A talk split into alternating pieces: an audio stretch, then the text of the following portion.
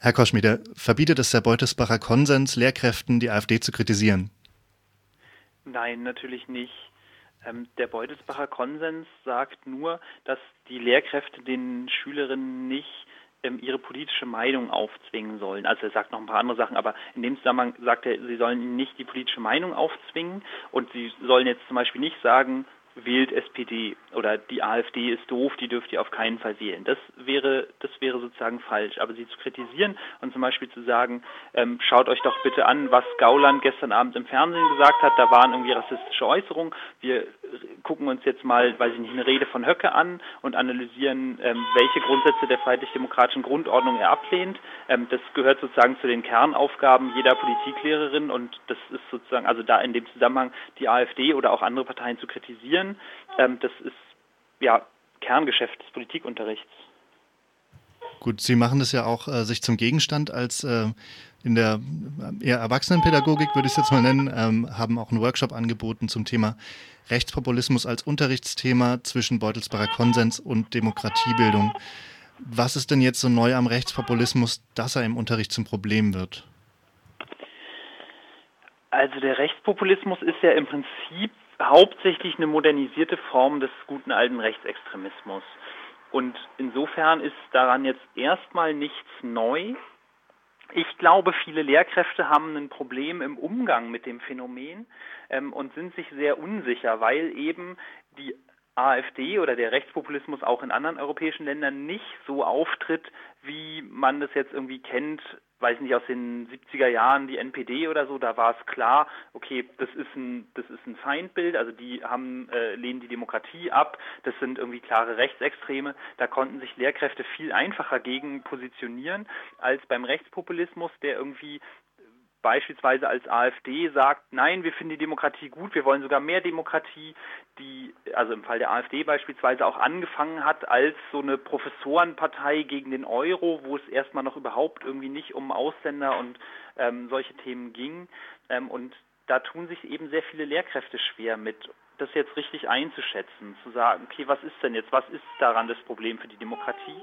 Ähm, und deswegen ähm, sind sie da dann eben zurückhaltender und sagen, naja, das ist eine normale Partei, die ist gewählt, die ist nicht verboten, die muss sich eben genauso behandeln wie CDU, SPD oder so.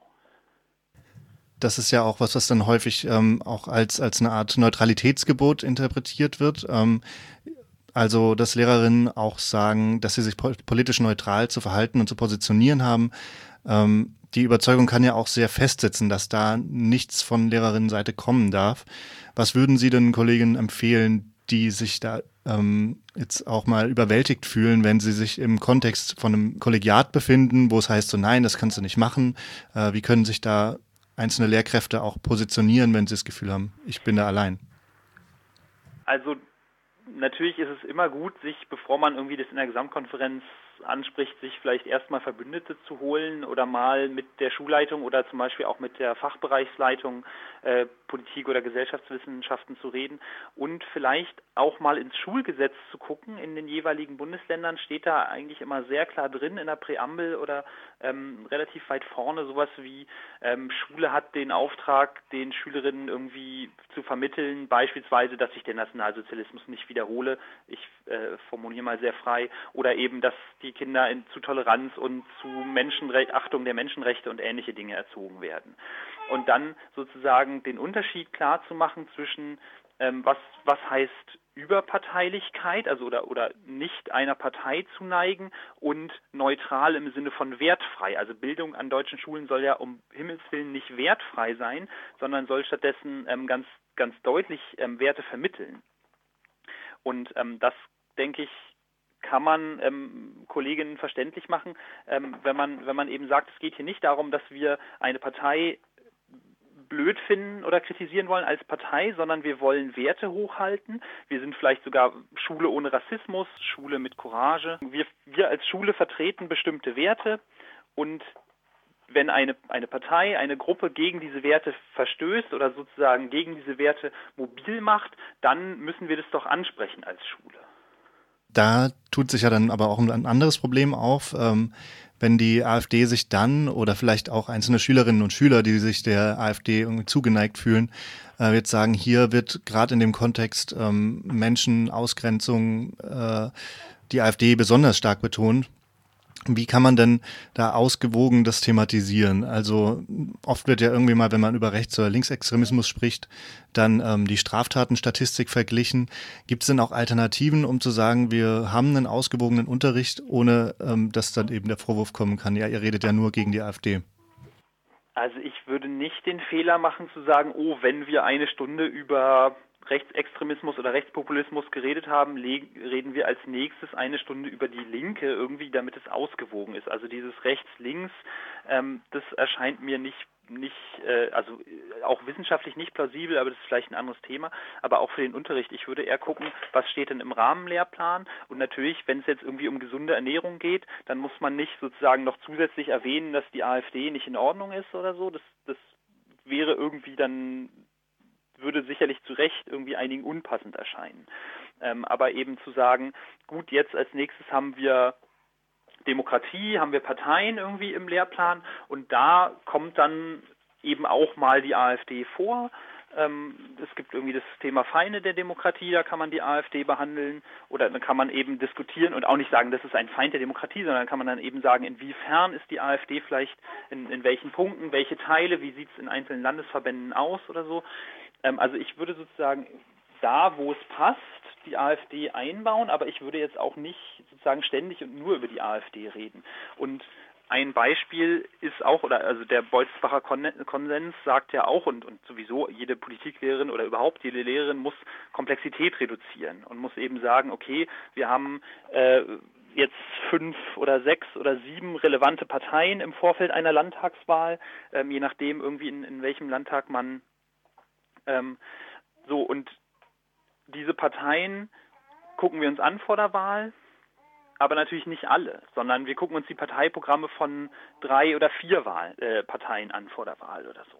Oder auch, ähm, wenn man jetzt sagt, ich mache äh, eine Unterrichtsreihe zum Thema Umweltschutz oder zum Thema, was weiß ich, Verkehrspolitik, weil es gerade ein Thema ist hier bei uns in der Stadt oder im und dann habe ich natürlich analysiere ich die, die Position verschiedener Parteien, mache vielleicht ein Planspiel dazu oder so, aber da muss ich natürlich nicht alle Positionen, also nicht alle Parteien und, nicht, nicht die Position aller Parteien mit reinnehmen. Und da kann man mal die AfD nehmen und dann auch eben mal weglassen und das hängt vielleicht auch davon ab, ob die Partei zu dem Thema überhaupt irgendwie was Substanzielles zu sagen hat. Das ist ja eben bei der AfD bei vielen Themen, ähm, wo es nicht um die Abwertung von anderen geht, häufig gar nicht der Fall. Ähm, und dann kann ich die AfD auch, auch sozusagen weglassen. Und ich glaube auch nicht, dass es etwas bringt, sozusagen demokratiepolitisch, ähm, sozusagen jetzt immer und in jeder Stunde die AfD zu beschimpfen oder zu sagen, hier guckt mal wieder, was die für unsinnige Ideen haben. Das ist natürlich auch nicht zielführend und das wäre dann irgendwie auch nicht ganz angemessen. Es kommt ja auch vor, dass eben in Schulen ähm, mehr oder minder geschulte Schülerinnen sitzen, die ähm, eben Argumente sehr gut kennen und Lehrerinnen und Lehrer quasi andersrum überwältigen können. Ähm, gleichzeitig sagt eben der Beutelsbacher Konsens ja auch, man soll die ähm, Selbstpositionierungsfähigkeit von Schülerinnen fördern. Wie geht man jetzt damit um? Es ist ja keine Strafe zu verhängen, wenn die nur was sagen. Was kann man machen, wenn da Propaganda von Schülerinnen und Schülern ausgeht? Also es ist auf jeden Fall ganz wichtig natürlich, dass man die Schülerinnen persönlich nicht angreift. Selbst wenn ich irgendwie das Gefühl habe, die geht nachmittags irgendwie immer zu einer AfD äh, eben Veranstaltung und, und bringt da irgendwie die, die Sachen mir dann am nächsten Tag hier brühwarm in die Schule mit, dass ich auf einer persönlichen Ebene irgendwie versuche, den Kontakt zu der Schülerin irgendwie zu halten, sie nicht, sie nicht anzugreifen und auch nicht in ihrer Person abzuwerten. Das ist natürlich ganz wichtig und selbst, ähm, also jetzt abgesehen davon, dass es natürlich äh, sozusagen aus der Selbstverpflichtung eines einer Lehrerin irgendwie äh, ergibt, ähm, bringt es einen natürlich auch nicht weiter, wenn man sagt, wir können ja ähm, die die Schülerinnen nicht aufgeben oder sagen, wir wollen die irgendwie für die Demokratie zurückgewinnen oder so. Ähm, und damit umgehen kann man natürlich, indem man diese Aussagen thematisiert. Und zwar auch nicht immer, also man kann ja dann nicht sozusagen jede Stunde sagen, oh, wir machen jetzt heute einen Exkurs zu der Aussage, die äh, XY letzte Woche gebracht hat. Aber an manchen Stellen ist es dann eben notwendig, dass man das, dass man das nicht unkommentiert stehen lässt. Also wenn es jetzt beispielsweise ganz offen irgendwie rassistisch ist, ähm, dass man das, dass man das aufgreift, entweder sofort oder wenn man sich unsicher ist, auch vielleicht mit Vorbereitung beim nächsten Mal.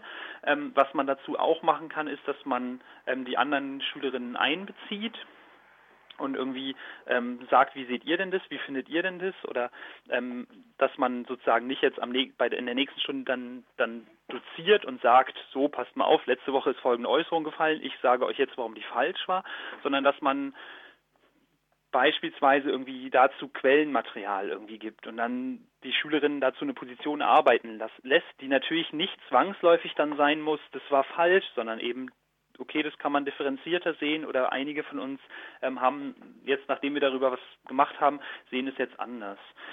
Ähm, das hilft natürlich nicht immer und also man kann das auch nicht immer machen, weil man ja irgendwie auf die nächste Klausur vorbereiten muss und weil man ja auch nicht der Schülerin irgendwie sozusagen jedes Mal eine, eine Bühne geben kann und sagen kann, gut, immer wenn du was sagst, machen wir in der nächsten Stunde irgendwie einen extra Workshop dazu.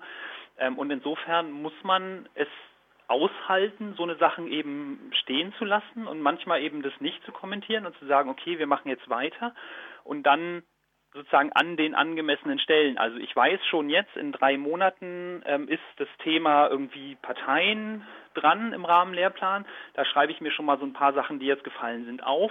Und in dem Zusammenhang, in dem das dann eh thematisiert wird, also in dem sozusagen das Thema dran ist, ähm, kann ich dann auf so eine Sachen auch nochmal eingehen. Und bis dahin muss ich es, so, so, schwer es mir als irgendwie als Demokrat irgendwie fällt, muss ich das erstmal stehen lassen.